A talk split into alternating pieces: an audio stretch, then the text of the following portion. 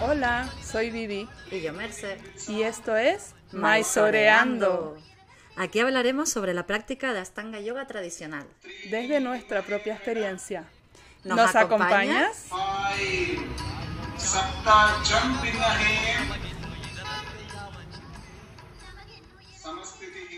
Las creencias, opiniones o puntos de vista expresados en este podcast corresponden a la experiencia de las personas entrevistadas y de Maisoreando y deben considerarse como tal y no como verdades absolutas. El objetivo de este podcast es dar voz a la comunidad de Astanga Yoga de habla hispana en el contexto de la Astanga Yoga tradicional, así como compartir la experiencia de practicantes y maestros. Hay que tener en cuenta que esta comunidad es muy variada y plural y que muchos aspectos de la práctica pueden cambiar con el paso del tiempo. Bienvenidos una semana más a Maisoreando. Esta semana les traemos de nuevo una entrevista que ya les contamos un poco en el episodio anterior a quien íbamos a entrevistar y un poco cómo ha sido el proceso porque esto es una entrevista un tanto diferente.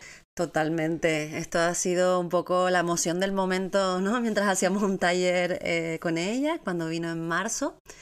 Y la verdad que nos estaba inspirando tanto, ¿no? Lo que estábamos escuchando, que dijimos, no, no, tenemos que entrevistarla, aprovechar que la tenemos aquí, que además ella es muy dada, muy generosa. Y ella también tiene un podcast y nos entendió perfectamente y colaboró enseguida sin pensárselo, que además estuvimos eh, un- una hora y pico, retrasa, ella retrasó su, su momento de ocio que se iban a ir a hacer una excursión, me parece, a la playa, entonces bueno, pues súper agradecidas de que, de que nos haya dado la oportunidad de, de ofrecerles a ustedes eh, esta conversación que de verdad que creo que es diferente a, a todo lo que pueden escuchar mm, Mm. por ahí.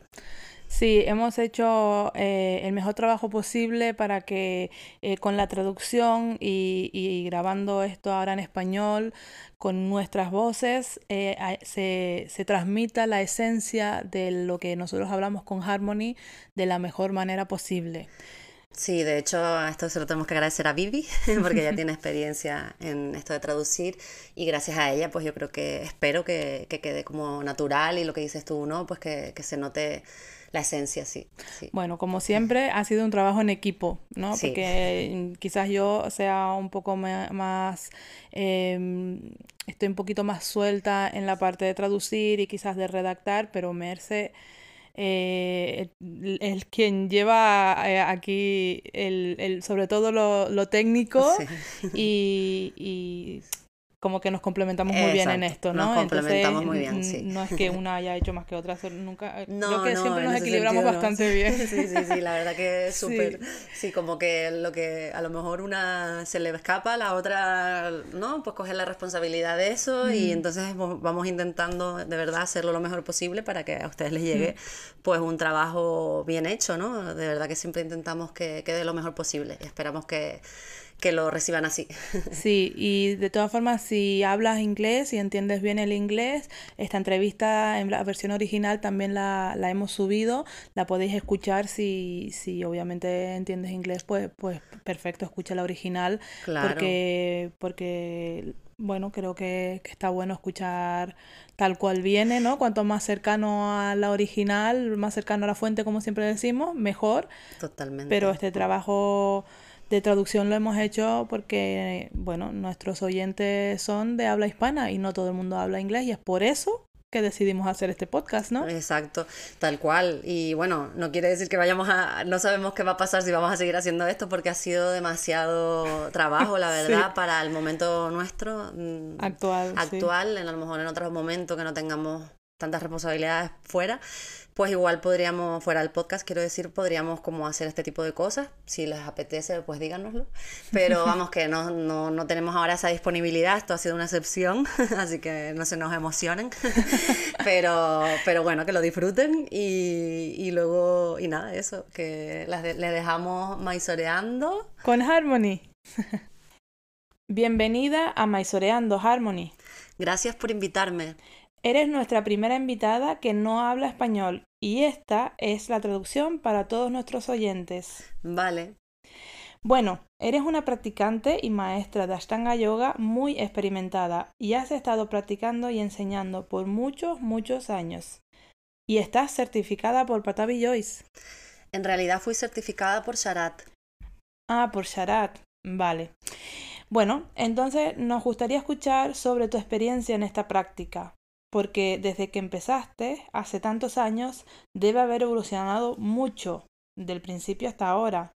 Y también habrá cambiado tu enfoque con la práctica, porque después de tantos años, desde que tú empezaste, tú cuentas que tu vida ahora ha cambiado completamente. Sí, definitivamente.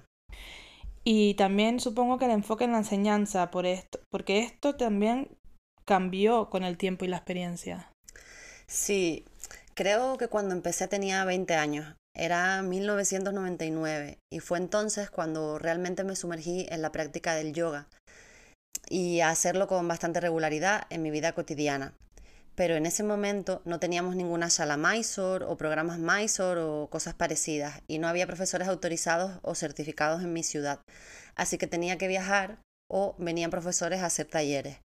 Las clases Mysore eran una ocasión especial. Pero en nuestra pequeña comunidad de yoga en ese momento, yo crecí en Calgary, Canadá, así que ahí es donde estaba cuando empecé a aprender yoga, tuvimos visitas de muchos de los primeros maestros. Vino David Williams a dar un taller, Lucy Matarella vino e impartió un taller, Nancy Gilgoff, muchos de estos profesores que vivían en Hawái, porque teníamos un gran grupo de estudiantes que iban a Hawái a practicar y teníamos una relación con estos profesores. David Svensson y aprendimos el método de Astanga Yoga de la vieja escuela. Ya sabéis, había algunas pequeñas cosas que se añadían aquí y allá, tal vez algunas paradas de manos o divisiones o diferentes tipos de, ya sabes, cosas adicionales que la gente estaba haciendo en ese momento y practicando. Y así terminé yendo a Mysore por primera vez en 2004. Y Patavi Joyce acababa de mudarse de Lakshmipuram a la nueva sala en 2003. Así que era el primer año que estaba en esa nueva sala.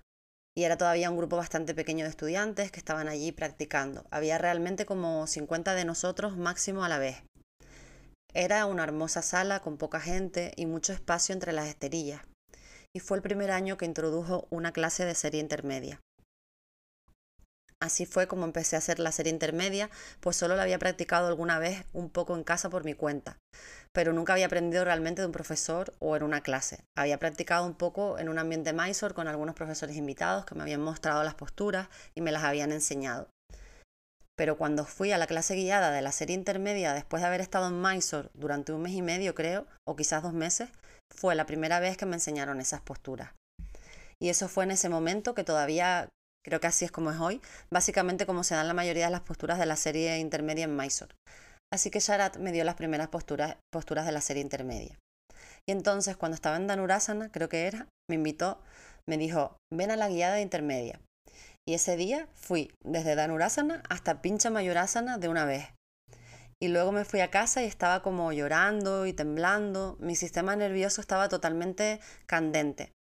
Me quedé en casa acurrucada con una manta durante todo el día, porque era mucho. Y creo que ya sabes, cuando estás en Mysore practicando, ya estás como muy abierto y es muy intenso. Y en ese momento te puedes imaginar que solo había tal vez 15 personas en la clase guiada de ser intermedia. Eran dos filas como un montón de espacio entre cada uno. Había mucha tensión en lo que estabas haciendo. Entonces sí, fue muy intenso, muy intenso. Y también en ese momento había un montón de profesores veteranos. Fue alrededor del cumpleaños de Patavillo y su 89 cumpleaños. Richard Freeman estaba allí, y Mary Taylor, y David Svensson, y Tim Miller, y creo que John Scott también. Había tantos profesores veteranos, era como si las celebridades de la Stanga Yoga estuvieran todas en masa. Así que me encantó mi primer viaje a la India. Se sentía como en casa para mí, y tan mágico y sorprendente. Y simplemente me enamoré del lugar, y era la temporada de calor, así que ya sabes, durante esos meses menos estudiantes, tal vez solo 30 de nosotros en la sala, fue increíble. Y así me fui después de cuatro meses o tal vez cuatro y un poco, no lo recuerdo. Y solo quería volver, por supuesto. Por aquel entonces conocí a un maestro veterano autorizado que tenía un centro de retiros en Tailandia y nos habíamos hecho amigos. Buscaba a alguien que viniera a sustituirlo cuando estuviera en Mysore y para llevar el centro de retiros, pero también para enseñar a los estudiantes que venían y para ayudarlo con algunos teacher trainings y ser una especie de maestro secundario. así que me invitó a ir a Tailandia, a vivir allí, enseñar y dirigir el centro de retiro. Fue una oferta increíble. Yo acababa de cumplir 25 años y estaba entusiasmada, claro, por supuesto. Así que entonces comencé a viajar y vivir por el sudeste asiático, entre Tailandia y la India, durante los siguientes cinco años, yendo y viniendo entre esos lugares.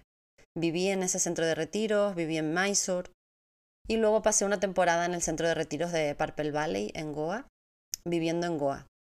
Y también viajando por India cuando no estaba practicando. Porque en ese entonces Patavi Joyce se iba de gira y las giras no eran muy planeadas, como que uno se escribía para ir a Mysore por tres meses y entonces estabas allí en tu segundo mes y decían, oh, nos vamos de gira el próximo mes. ¿Qué? Te decían, nos vamos de gira, adiós. Y tú decías, bueno, sigo aquí en la India y ahora qué hago. Así que en cierto modo fue una especie de bendición porque viajábamos mucho. Así que viajé a todas las diferentes áreas de la India. Empecé a hacer retiros de 10 días de Vipassana en la India, como sumergirme en todas esas otras prácticas y también experimenté la inmersión cultural completa de estar en India, que es increíble. Es como si salieras de la burbuja de Mysore, es una experiencia increíble. Para mí esa es la verdadera India, fuera de la burbuja de Mysore, fuera de esa pequeña ciudad que en realidad es bastante grande comparada con la mayoría de las ciudades del mundo. Pero para India no hay nada como ir al Himalaya, a la selva, ir a estos ashram que son una locura. Sí, increíble.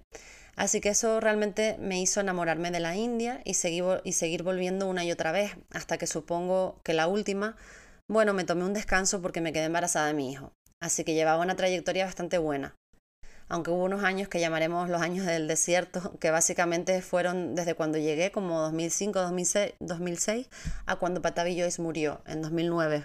¿En 2009 fue? ¿O 2008, 2007, 2008? Creo, no lo sé. Me olvido ahora. Tengo que pensar, tengo que pensar, 7 u 8. O tal vez 9. Creo que sí, creo que el 9. 9, creo que es 9. Siempre escoge la primera respuesta. Eh, el instinto. Sí, era 2009 seguro, ahora lo recuerdo, 2009. Así que el año siguiente, porque ese fue el primer año que Sharat ofreció una formación de maestros. Y la formación de maestros era de un, de un mes y ocurrió justo después de la muerte de Patavi Joyce. Y cuando Patavi Joyce falleció, fui a Mysore por su funeral. Así que debo recordar en qué año fue. Y después de su funeral subí al Himalaya para hacer el Chadham, para ir a los cuatro lugares sagrados de Badrinath, Kedarnath, Gomukh o la Bahía, la desembocadura del río Ganges y luego el río Yamuna, viajando y yendo a todos estos diferentes lugares sagrados. No asistí a esa formación de profesores, pero sí a la del año siguiente, y estaba embarazada cuando asistí a la de 2010. Y luego me tomé un descanso de ir a Mysore porque tuve a mi hijo y volví cuando él tenía casi dos años. Así que queríamos conseguir el vuelo gratis. Tienes que ir antes de que tu hijo cumpla dos años. Así que creo que tenía eh, poco más de un año y medio. Y luego volvimos y fue una experiencia muy diferente. Pero luego volví año tras año con él. Así que terminó pasando mucho tiempo en Mysore, creciendo allí hasta que tuvo unos cinco años.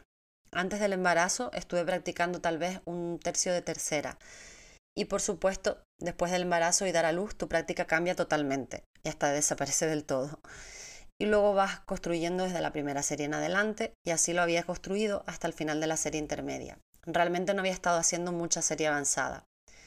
Pero por supuesto, cuando volví a Mysore tenía ganas de volver a ello, así que empecé de nuevo con la serie avanzada. Sharat es muy sensible con las mujeres que vuelven de un embarazo, ya, ya sabes, no quiere que hagan demasiado, demasiado pronto, lo cual es un gran consejo. Así que me dijo, tómatelo con calma, no pasa nada, no hay prisa. Y volví al año siguiente, y al año siguiente, y al año siguiente, y poco a poco terminé la serie avanzada después de eso. Luego me certificó en 2016, 15, 16, no sé, 15, tal vez hace 8 años, así que en 2015. Entonces terminé la tercera serie y había sido, ya sabes, 11 años desde ir a Mysore con regularidad. Y luego volví en 2016 de nuevo por otros meses en 2017 por un mes y luego no he vuelto desde entonces. Sí, recuerdo haberte visto. Mi primer viaje fue tu último viaje. Sí, 2016 o 2017. 17. 17. Sí, en enero, sí. Así que fue un buen viaje, fue divertido. Entrar en la cuarta serie. Sí, había hecho algunas de las posturas de la cuarta serie, pero conseguí un par más en ese viaje. Y luego eh, me fui de gira con Sharat ese año y el año siguiente, o dos más, más tarde, en 2019, hice como toda la gira con él y estaba muy involucrada en ese proceso, que era divertido un poco y estresante en cierto modo. Y luego llegó 2020 y entonces nada, el mundo cambió, yo cambié, el mundo cambió, todo cambió, sí, sí. Y ahora, después de todo esto que ha pasado, la pandemia, como dices que tu vida cambió, ¿cómo enfocas la práctica ahora? Porque es muy diferente practicar cuando tienes 25 años a ahora. Sí, sí, es interesante. Siento que mi práctica era muy, muy fuerte a mis 20 años. Era muy, ya sabes, ligera y flexible y fuerte y capaz de hacer prácticamente de todo. Y ese fue el periodo de tiempo donde no se daban muchas posturas. Sabes, terminé la serie intermedia en mi primer viaje a Mysore y luego no hubo mucho progreso en los siguientes cinco años. Era realmente una postura por viaje. Y eso era así para casi todo el mundo. Nadie estaba realmente consiguiendo muchas posturas. Había muchas peleas internas en la sala de Mysore entre Guruji Sharat y Sarasvati, que estaban todos en la sala enseñando juntos al mismo tiempo, gritándose el uno al otro desde el otro lado de la sala. Siempre fue una experiencia divertida e interesante. Siempre siento un poco que debería haber ido más rápido cuando era más joven, más fuerte y más flexible y tenía más energía.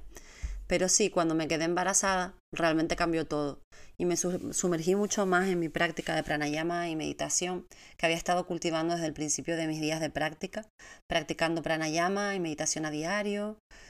La práctica de pranayama que había estado aprendiendo era del Instituto Kaivalyadhama en India, con mi maestro Sri Opita Tiwari, que es un gurú diferente de Patavi Joyce. Siempre fui uno de esos estudiantes traviesos que tenían dos maestros, pero a mí esto no me resultaba conflictivo en absoluto. Y después de dar a luz y reforzar mi práctica, realmente me sentí más fuerte y probablemente me volví mucho más fuerte y mucho más flexible de lo que había sido.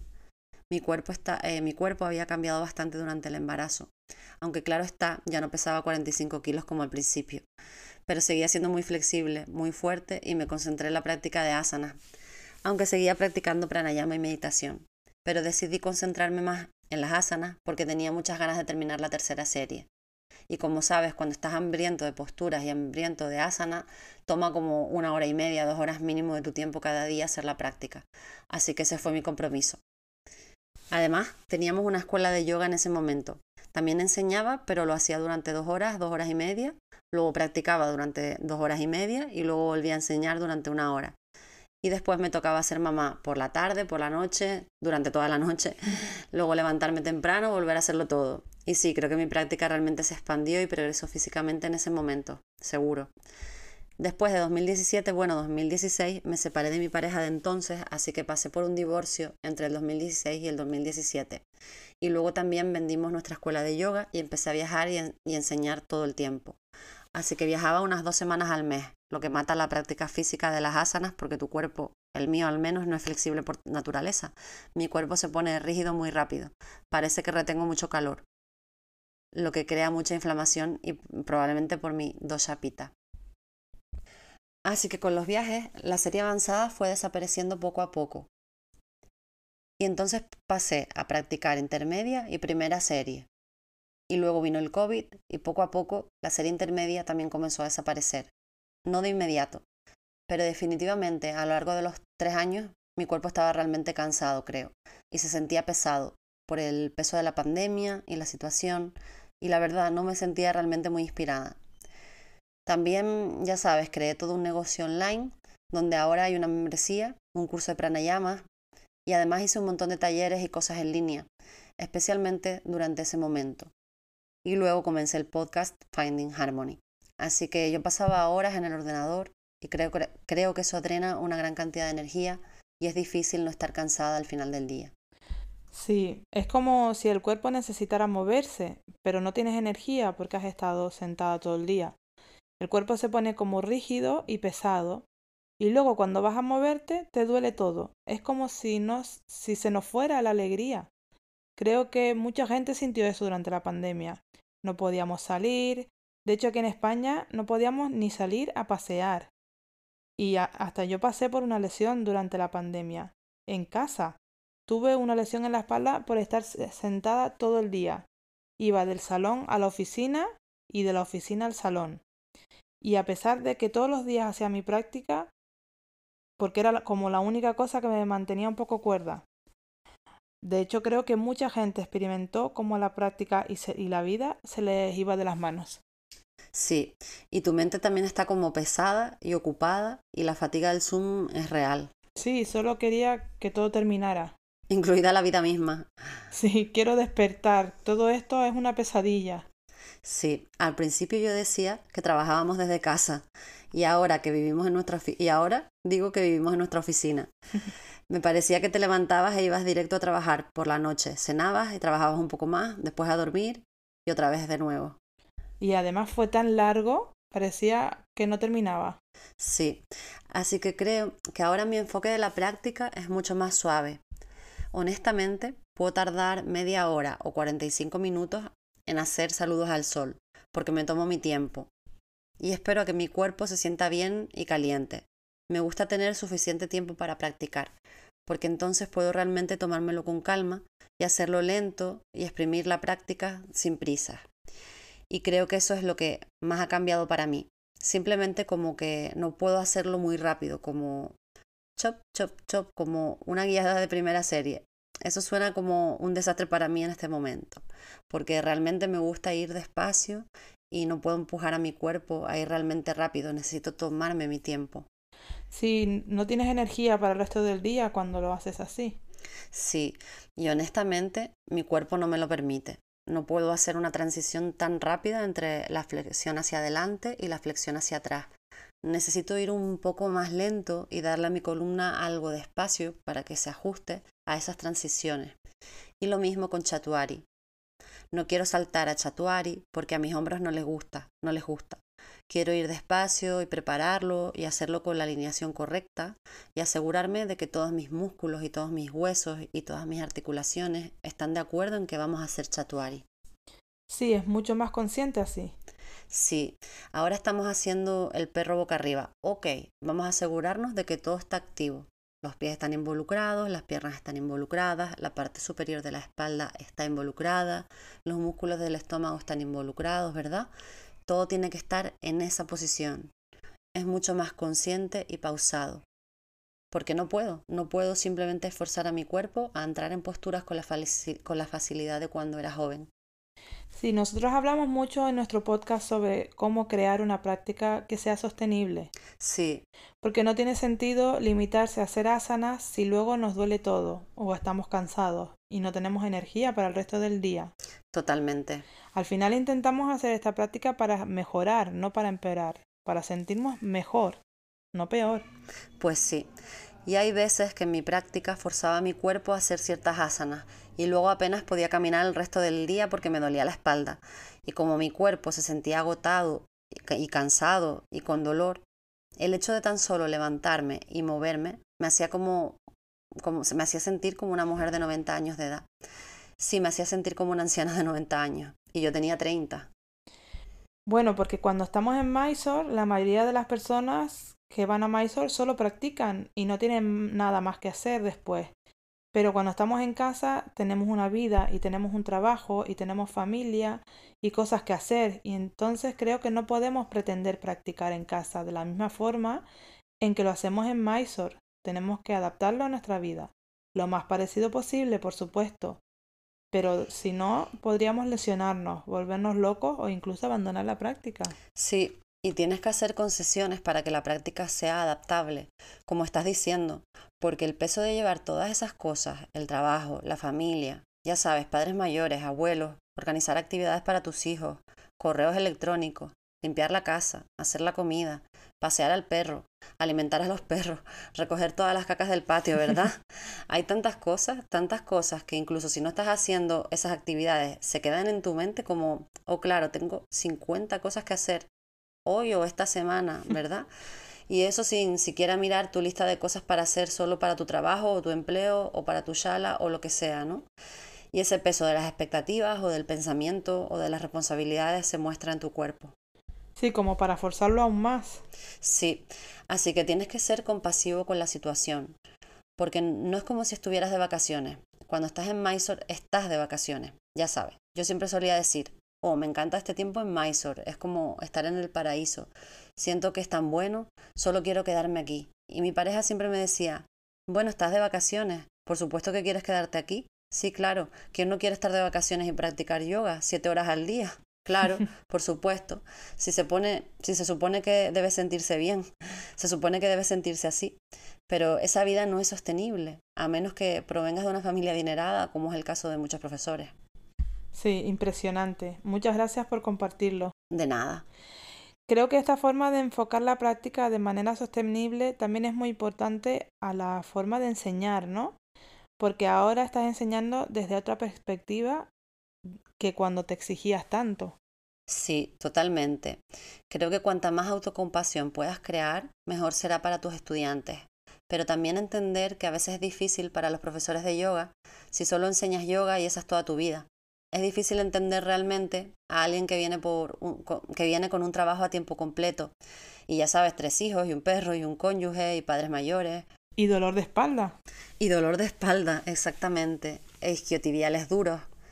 Cierto, estás como, bueno, ¿por qué no puedes venir todos los días? Porque no te encanta el yoga tanto como a mí. Y va a ser más fácil si lo haces todos los días. Pero tal vez ella es una mujer que es perimenopáusica, encima. Sí, quiero decir, simplemente no tienes la capacidad para ello, no tienes la energía o los recursos internos para llegar a tu esterilla con tanta constancia o para prácticas largas. Así que tal vez sí puedes hacer unos saludos al sol, Tal vez tienes que hacerlos en casa un par de días a la semana y luego hacer las últimas tres posturas de cierre y llamar a eso éxito. Sí, la práctica es la práctica, hagas lo que hagas, totalmente. Siempre lo digo a mis alumnos, porque yo quiero que mis alumnos vengan todos los días, pero no porque quiera que hagan la práctica completa todos los días. Quiero que sepan que pueden venir a la sala y hacer lo que quieran. De hecho, tengo una estudiante que viene y a veces cuando está muy cansada Primero se acuesta y luego respira un poco y luego tal vez hace algunos saludos al sol. Y estoy muy orgullosa de ella, porque yo no habría hecho eso cuando estaba empezando mi práctica. Y eso me inspira a decir, oye, me levanto todos los días y vengo a la shala y a veces solo respiro. Eso es practicar yoga. La shala es tu casa. Vienes y haces lo que quieras. Tu esterilla es tu casa. Me encanta. Sí, creo que es muy importante mantener ese espacio abierto y compasivo, y compasivo porque sí, es como empezar en Shavasana. Como cuando empezamos a practicar en el workshop contigo. Sí, primero nos tumbamos en Shavasana. Eso es lo que hace mi alumna. ¿Eso está muy bien? Sí, porque a veces tienes que relajarte para dejar que tu cuerpo aterrice y también tu sistema nervioso parasimpático. Yo creo que si lo hago a las cuatro y media de la mañana me quedaría dormida. bueno, pon un pequeño temporizador, utiliza el Insight Timer. Bueno, y le estaría dando al snooze, snooze cinco minutos más. a Shavasana y cuando suena el reloj, ok, empiezo ahora. Esto ayuda porque puedes como generar esa energía porque estás permitiendo que tu cuerpo descanse y luego cuando te levantas y te aproximas a la práctica es desde un lugar un poco más consciente y conectado a tierra y viene de un lugar que es más relajado y menos como lucha o huida. Si algunas personas tienden a venir con prisa, como si estuvieran llegando tarde. También nos ha gustado mucho lo que nos has contado sobre Samastitihi. Me he dado cuenta que necesito aprender sánscrito porque realmente ayuda a entender más. Es una postura tan hermosa, ¿verdad? Porque es esa ecuanimidad y esa igualdad y esa quietud y ese estira o estitiji, la tensión, la firmeza, y es como entrar en ti mismo y estar atento. Sí, y me encanta hacer samastitiji así, pensando en eso cada vez que vas a samastitiji. Paro y escucho, ¿verdad? Solo estar presente. Respiración ecuánime, mente ecuánime, cuerpo ecuánime. Ok, ahora lo siguiente. Ahora comienza el yoga. Sí, me gusta pensar en ello como el wasabi de la práctica, ¿verdad? Como, vale, quiero decir, es el vinyasa. Y de la misma manera que el vinyasa se supone que es como limpiar la pizarra o como mover la circulación a través del cuerpo, samastitihi es el vinyasa de las posturas de pie. Y no se mueve. No es como el perro boca arriba, el perro boca abajo, los saludos al sol, pero es como un momento para... ¿Volver? Sí, volver y para recuperar ese equilibrio que es también el punto del vinyasa, para devolver el equilibrio al cuerpo. Bien, haces algo en un lado y luego vuelves al el equilibrio al cuerpo a través del vinyasa. Lo haces en el otro lado, devuelves el equilibrio al cuerpo. es lo mismo y creo que puedes tomar esa misma quietud, esa misma estabilidad de Samastitihi y tratar de crearla en tu vinyasa. En el chaturanga, por ejemplo. Sí, claro. ¿Cómo puedo hacer esto lo más suave posible? ¿Cómo puedo mantener esa mente de quietud dentro del movimiento y esa conexión con la respiración? Qué bien, muchas gracias. Y en el taller ayer hablaste sobre los elementos esotéricos del yoga y la conexión, la unión de Shiva Shakti. Pienso que es algo muy bonito. Creo que todos lo pensamos. Y realmente nos gustaría que lo explicaras de nuevo para todos nuestros oyentes. Bien, lo haré lo mejor que pueda. Podemos empezar con el Astanga Yoga, porque el Astanga Yoga son los ocho miembros, ¿no? O como lo llamamos ayer, los ocho tentáculos. Tenemos todas estas prácticas diferentes. Yama, Niyama, Asana, Pranayama, Pratyahara, Dharana, Dhyana, Samadhi. Los primeros cuatro miembros son las prácticas externas, las cosas que podemos hacer, ¿no? Y los últimos tres miembros, Dharana, Dhyana, Samadhi, son las prácticas internas que se dice que surgen, sin, forzarlas, ¿verdad? Surgen espontáneamente.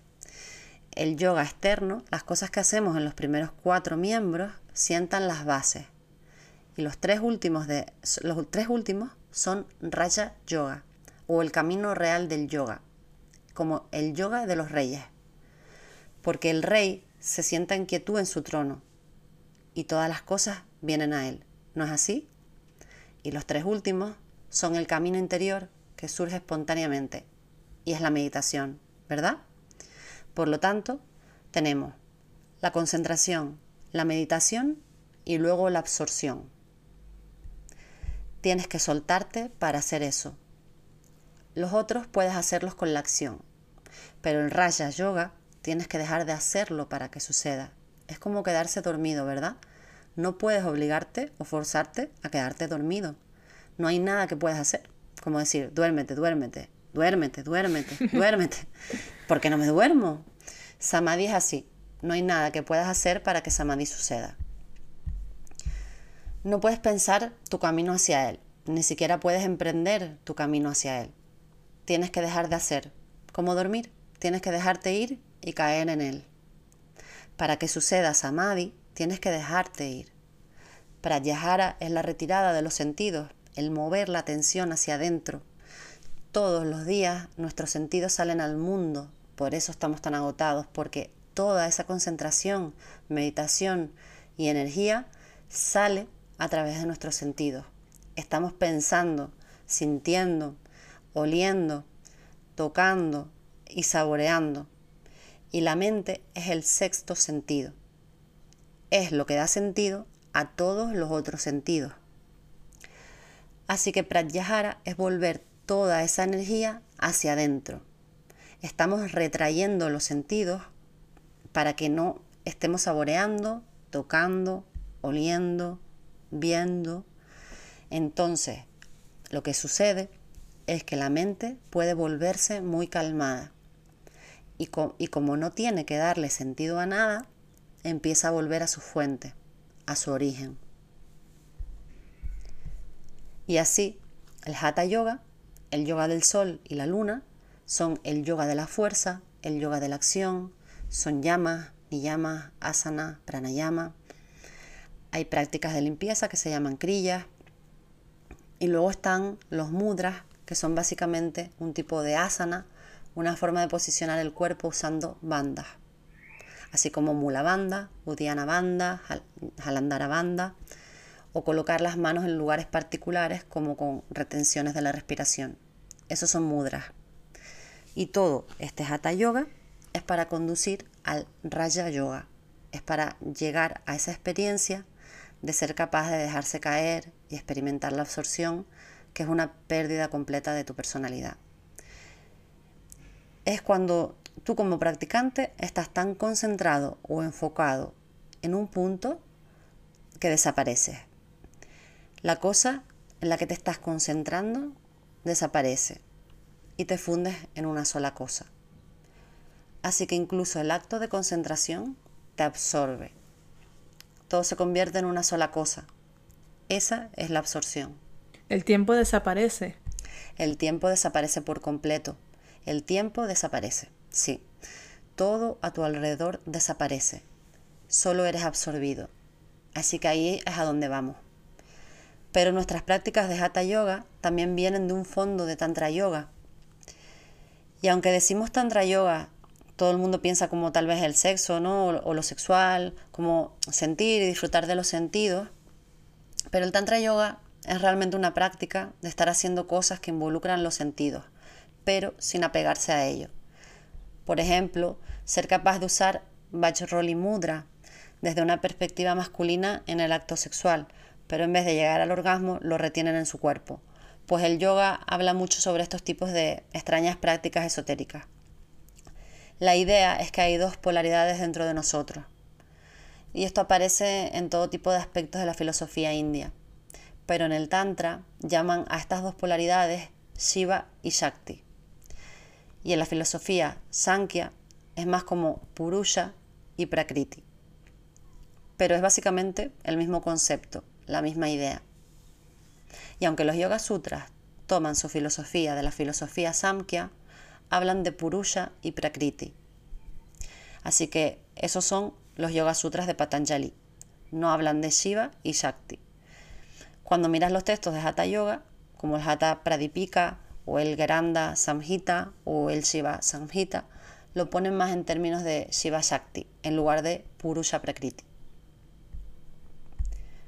Y así, Shiva es la conciencia pura.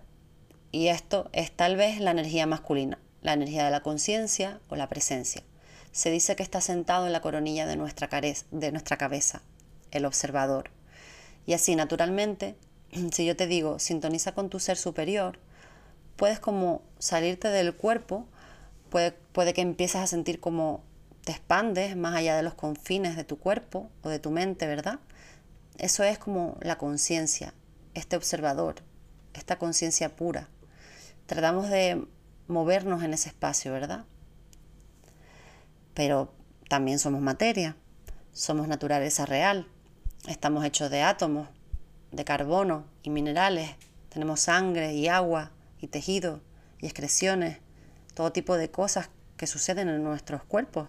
Estamos tomando comida de la tierra, comiéndola y produciendo más tierra en nuestro cuerpo y excretando tierra fuera de nuestro cuerpo. Por lo tanto, somos una gran parte de Prakriti, el mundo material, y Prakriti es Shakti, y está llena de energía, está llena de movimiento.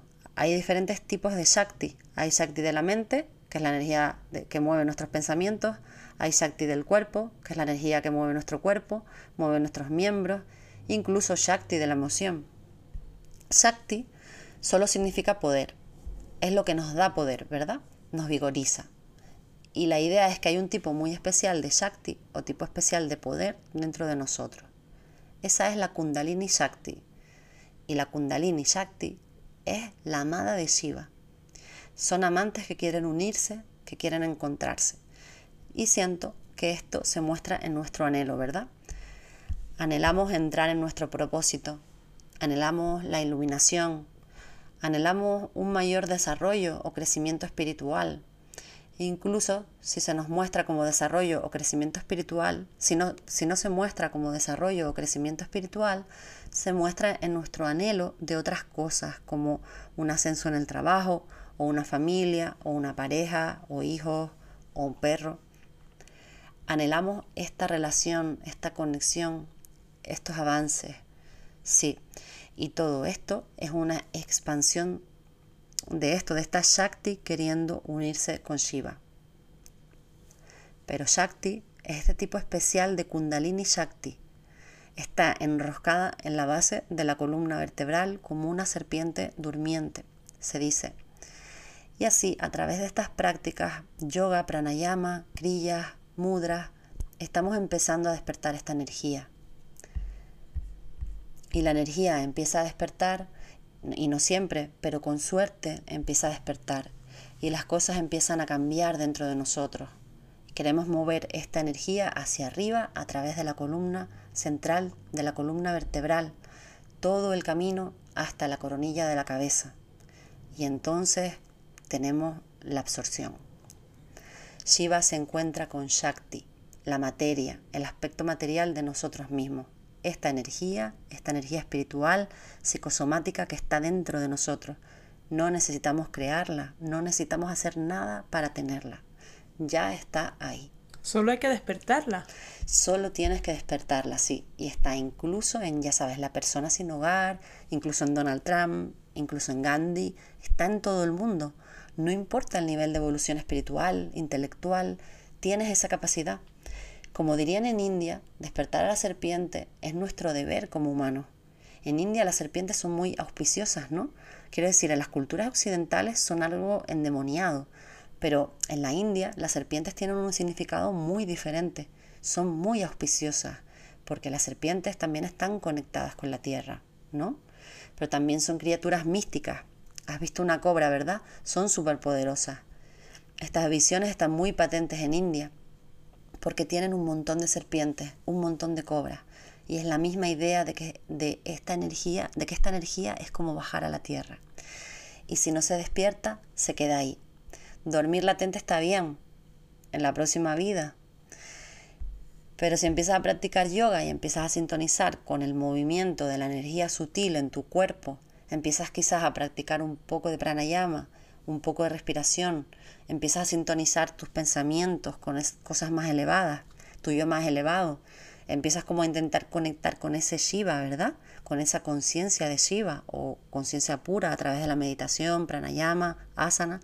Entonces la cobra surge y comienza a elevarse y nuestra conciencia empieza a aumentar y los dos se convierten en uno y entonces entras en samadhi. Sí, esto me parece muy bonito. Y tiene que ser Shakti subiendo, no hay otra manera de que se encuentren.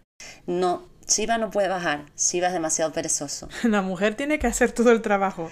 La mujer tiene que hacer el trabajo, exactamente. No, bueno, sí, quiero decir, la conciencia pura no se mueve, solo está ahí, está presente todo el tiempo. Depende de nosotros, necesita el poder, necesitas el movimiento, necesitas el cambio que necesitas. Necesitas la prakriti, la shakti, la energía para moverte allí para llevarte allí, para alcanzarlo. Sí, necesitas esto, ya sabes, lo que se considera una energía más femenina y creo que ves esa dicotomía todo el tiempo. No es por ser sexista, pero por ejemplo, ves a una pareja de vacaciones y el hombre está como relajándose y la mujer está trabajando. ¿Por qué esto es así? Siempre haciendo muchas cosas a la vez. Exactamente, ya sabes, tiene toda la familia y el padre está como relajándose en el sofá y la mujer está como haciendo todas las cosas, limpiando, cocinando y trabajando, etcétera. Es como la naturaleza de las dos energías. La energía masculina supongo que es más capaz de estar quieta y relajarse. Sí, y concentrarse en una cosa a la vez. Nosotras las mujeres criticamos mucho a los hombres por no poder concentrarse en más de una cosa. Pero también creo que es una cualidad muy buena, a mí me gustaría poder centrarme en una cosa y terminar esa cosa. Sí, exacto. Mientras que la energía femenina es más como la madre. Cinco niños y cinco cosas por hacer. Sí, gestionándolo todo. Entonces, el yoga es realmente eso. Es un gran poder. Cuando piensas en ello, como mucha energía, mucho poder ahí para manejar todas esas cosas.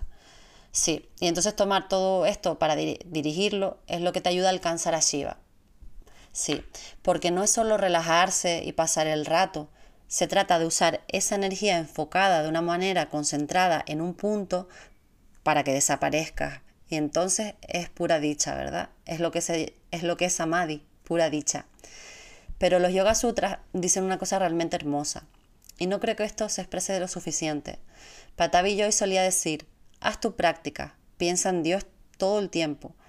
Yo lo escuché decir esto más que nada, más que nada. You take practice, you think God. Practica, piensa en Dios. Siempre lo decía, piensa en Dios, piensa en Dios. Y la gente hacía preguntas ridículas como, bueno, ¿en qué Dios debo pensar? Es como, solo hay uno. Piensa en el que sea, ¿verdad? En India hay tantas deidades. Pero no importa que, en qué Dios pienses, solo hay Brahma, eso es todo, uno. Y entonces los Yoga Sutras hablan de Ishvara Pranidhana, que es esto de rendirse a un poder superior o rendirse a lo divino, rendirse a Dios, rendirse o inclinarse ante algo más grande que uno mismo. Hay estos tipos de traducciones, ¿cierto? Es básicamente un tipo de devoción, ya sea devoción a tu deidad interior, a tu Dios interior, a tu Atman interior o devoción a una deidad superior, a un Dios superior. pero cuando te estableces firmemente en eso, Samadhi llega muy rápidamente. Sí, y creo que es hermoso porque tienes que tener esa devoción en la práctica de yoga. No puedes simplemente hacer gimnasia. Quiero decir, puedes, pero no es yoga. Y te volverás más flexible y fuerte, pero si no hay Ishvara Pranidhana, si no hay esa entrega a algo más grande que tú mismo, Samadhi no vendrá. No, huirá de ti. En el taller nos hablaste de la energía Shakti, que tiene diferentes formas. ¿Nos puedes explicar un poco esto? Sí, en la India existe una especie de trinidad de dioses, Brahma, Vishnu y Shiva. El creador, el preservador o sustentador y el destructor. Y junto, a estos tres guías está Devi, que es la diosa. Y eso es algo como, así como la base del estudio sobre las deidades indias.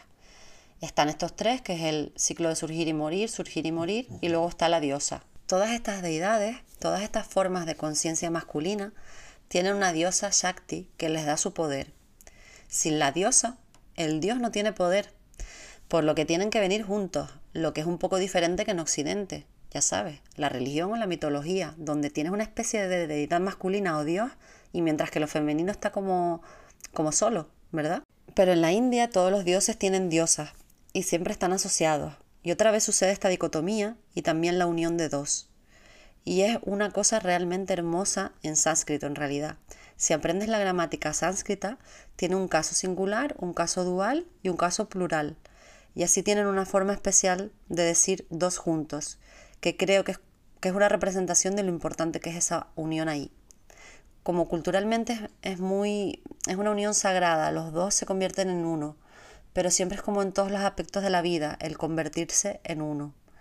Lo mismo sucede con el creador o Brahma. Su diosa es Sarasvati, que es la diosa de las artes y la literatura y el estudio, la diosa de la sabiduría.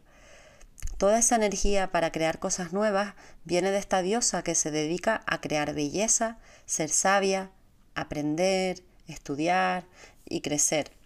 Y el sustentador, Vishnu, el preservador, el dios al que le gusta crear orden a partir del caos. Tiene a su diosa Lakshmi, que es la diosa de la abundancia y la riqueza, la prosperidad y la buena suerte. También la belleza. Todas son diosas de la belleza. Para sostener algo necesitas riqueza, necesitas buena suerte, necesitas buena fortuna, necesitas expansión, necesitas visión y todo, es, todo esto es Lakshmi. Ella trae todo esto para ayudar a crear orden del caos. Y por último tenemos a Shiva, que tiene una especie de consorte que se ha encarnado un par de veces, pero la principal es Parvati. Y ella es la doncella de la montaña. Ella es su igual en el yoga porque ella es una gran yogi. Él es un gran asceta y para que Parvati pudiese atraer a Shiva, que estaba en un profundo estado de meditación, ella también tenía que entrar en un profundo estado de meditación para que su energía o vibraciones empezaran a perturbar el profundo estado de meditación de Shiva, para que éste saliera de su profundo estado de meditación, de meditación y empezara a buscarla. Como diciendo, ¿de dónde viene esta energía? Exactamente. Y así es como ella lo atrae, porque ella dice, ay, no puedo, él está tan metido en su meditación, yo debo volverme igual en la meditación. Y así lo hace. Y entonces él se despierta y dice, mm, ¿de dónde viene esta energía? Y la ve y queda encantado por su profunda práctica espiritual. Y por supuesto entonces la toma. Y así ella también es una gran yogi, pero también es como la madre tierra, porque es la diosa de la montaña o la doncella de la montaña. Ella está muy conectada a la tierra y a Prakriti, a esta energía de la tierra. Dañar la tierra es como dañar a Parvati. Necesitamos cuidar de la tierra para cuidar de Parvati, respetar a Parvati. De lo contrario, Shiva se enoja mucho y Parvati también. También tenemos a Durga, que es una gran diosa guerrera que destruye a todos estos demonios locos que siempre están tratando de apoderarse del mundo. ¿Conoces la mitología de la, de la colina de Chamundi en Mysore? Esta es la gran historia de Durga, que viene como una diosa a matar a este demonio del que no recuerdo el nombre. Sí, Sharat habla de ella a menudo. A menudo, sí. Es una historia muy famosa del sur de la India, pero es también solo una mitología famosa. Y la razón de dónde viene es porque todos los dioses se reúnen para crearla, para crear a Durga. Así que manifiestan a Durga y todos le dan sus armas. Por eso tiene tantos brazos sosteniendo tantas armas, como una espada y una masa y un disco y creo que un mala tal vez en uno. No sé, tiene tantas, ¿verdad? Porque todos los dioses le dan poder, le dan poderes para que pueda ser la deidad diosa más poderosa de todas. Ella es la guerrera más feroz para vencer a cualquier demonio. Pero muchos de estos demonios crean contratos. Son grandes sádicos y en realidad son grandes yogis. Se vuelven tan poderosos que llaman a Brahma para que venga y Brahma viene y dice, ok, ¿qué quieres? Básicamente puedes pedir cualquier cosa, cualquier tipo de bendición o deseo y promesa. Brahma dice, ¿qué quieres? Y ellos dicen, hazme tan poderoso, el gobernante del universo, para que ningún hombre pueda derrotarme y ningún dios pueda derrotarme. Y como han hecho todas las cosas correctas y en la filosofía india, la mitología, es como las matemáticas, si sumas todos los números y obtienes cierta respuesta, entonces siempre es esa respuesta. Así que si haces todas las cosas correctas y tienes todas las piezas en su lugar, puedes pedir cualquier cosa y Brahma te lo dará. Entonces Brahma dice, bien, bien, bien, puedes tener tu deseo. Pero entonces este Dios se vuelve súper poderoso como Pablo Escobar, ya sabes, consigue tanto dinero y poder y empieza a convertirse en un asura, un demonio. Empieza a hacer cosas perversas como tratar a la gente mal y quemar cosas y grandes locuras. Entonces los dioses están como, oh no, ¿qué vamos a hacer? Tenemos que destruirlo, pero tiene mucho poder, no podemos destruirlo.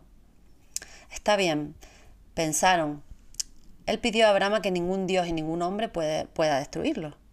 ¿Y qué pasa con una mujer y una diosa? Él no puso eso en el contrato. Así que encuentran esta laguna y así es como Durga se manifiesta, debido a una laguna. Así que ella viene y es capaz de destruirlo porque es una mujer, es una diosa. Él no pensó en eso.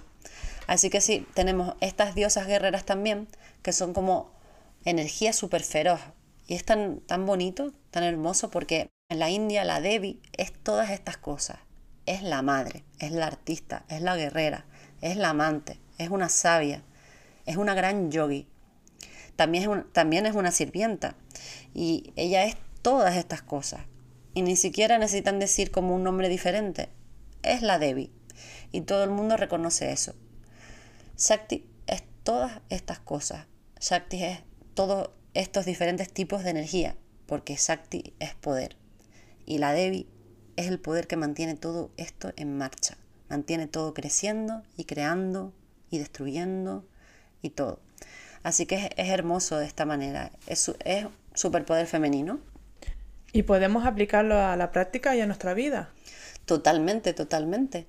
Y creo que es tan importante, especialmente para las mujeres, porque la mayoría de los practicantes, no sé, tal vez el 90% son mujeres, creo. Es muy importante que las mujeres reconozcamos que podemos llevar esta conciencia y esta energía a todas las cosas que hacemos. Y que ser madre es tu práctica de yoga. Y ya sabes, trabajar en la oficina es tu práctica de yoga. Y cómo te presentas cada día ante tus amigos, tus padres, tu familia, tu pareja. Esta es tu práctica de yoga. Hacer el amor es yoga, cocinar es yoga, limpiar el suelo es yoga, tanto como la práctica de asana es yoga. Y eso es como hermoso cuando puedes empezar a sintonizar tu mente para crear esa como esa conexión y esa conciencia y amor. En el workshop hablamos también del Bhagavad Gita, como llevar este amor y ofrecer todo lo que haces como parte de tu práctica, como parte de tu devoción, como parte de tu servicio desinteresado. Yoga es 24 horas, estoy de acuerdo. Creo que conectar con algunas de estas imágenes ayuda y me planteo de qué forma puedo usarlo en mi práctica. Por ejemplo, por las mañanas, cuando me cueste empezar a practicar, puedo decirme, venga, vamos a despertar a Shakti, vamos a encontrarnos con Shiva. Sí, tienes que conectarte ya sabes, tal vez acostarte en la cama por unos minutos, sí, y cantar el mantra de Durga o algo así, o pensar en Durga, en su tigre con todos sus pequeños brazos, evocar esa, y evocar esa energía. Sí, es muy útil. Ponte en tu esterilla y se parte de ello. Voy a traer a Shiva hacia mí con mi devoción y energía. Es la única manera de hacer que Shiva venga. Tienes que entrar en un estado de meditación muy profundo. Tienes que aprender sobre estas cualidades para entender la energía y puedes aplicarla para lo que necesites en el momento. Es genial. Gracias, Harmony. Bueno, y si la gente quiere saber más de ti, ¿dónde pueden encontrarte? Pueden encontrarme en mi página web harmonyslater.com o en Instagram harmonyslateroficial. ¿Y en tu podcast? Ah, mi podcast, Finding Harmony Podcast. Y tengo un ejercicio gratuito de dos minutos de respiración como un ejercicio de pranayama. Es un audio que pueden descargar en mi web y hacer pequeños descansos de dos minutos a lo largo de tu día para sintonizar tu respiración. Y despertar a, Shakti. Despertar a Shakti, exacto. Bueno, eh, nosotros estamos aquí en Tenerife en un taller que, que acabas de dar. Y justo antes estuviste eh, dando un retiro en Purple Valley, en Tenerife. Sí, volvería, volveré a Tenerife en 2024 Podemos venir a Stanga Yoga Tenerife o Mysore Tenerife y practicar. Puede que esté en Noruega el año que viene y volveré a España. Estaré en Madrid y también en Barcelona en septiembre. ¿Vendrás al taller de Sharat en Madrid? Me perderé la gira de Sharat, iré después, pero sí vendré a España en septiembre. Puedes hacer las dos cosas, practicar con Sharat y conmigo. ¡Qué suerte! Dos por uno, y en medio puedes irte de vacaciones. Puedes ir a celebrar un gran evento, una gran reunión y luego pues puedes tener un... Evento muy íntimo, pequeño y, y, profundo, con mucha filosofía. Sí, así que eso, eso es. Este año, septiembre de 2023, estaré en Madrid y Barcelona, sí. ¿Y también irás a Alemania? Sí, yo voy a Alemania en junio, así que en junio Turquía y Alemania. ¿Estarás mucho en Europa? Sí, me gusta Europa, parece que vendré bastante a España. Bueno, nosotras definitivamente recomendamos tus talleres y enseñanzas. Muchas gracias por compartir tus conocimientos y tu experiencia. Es un placer. Gracias por ser la primera invitada inglesa en su podcast. Y nuestra primera maestra certificada. Oh, dos primeras veces, increíble. Bueno, check, check. Me siento muy afortunada, gracias. Nosotras somos las afortunadas, definitivamente. Un placer, gracias. Muchas gracias por escucharnos. Este es tu podcast semanal de Ashtanga Yoga. La próxima semana seguimos maisoreando. Yoga, Chitta, Vritti, Nirodha. Honestidad, devoción, no violencia, desapego. Yoga es 24 horas. India, Mysore, Gokulam. Inhala, exhala. Respira. Krishna Macharya, Patavi Joyce, Sharachi. Parampara. Respiración, Drishti, Bandas. Practica y todo llegará. Ashtanga Yoga. The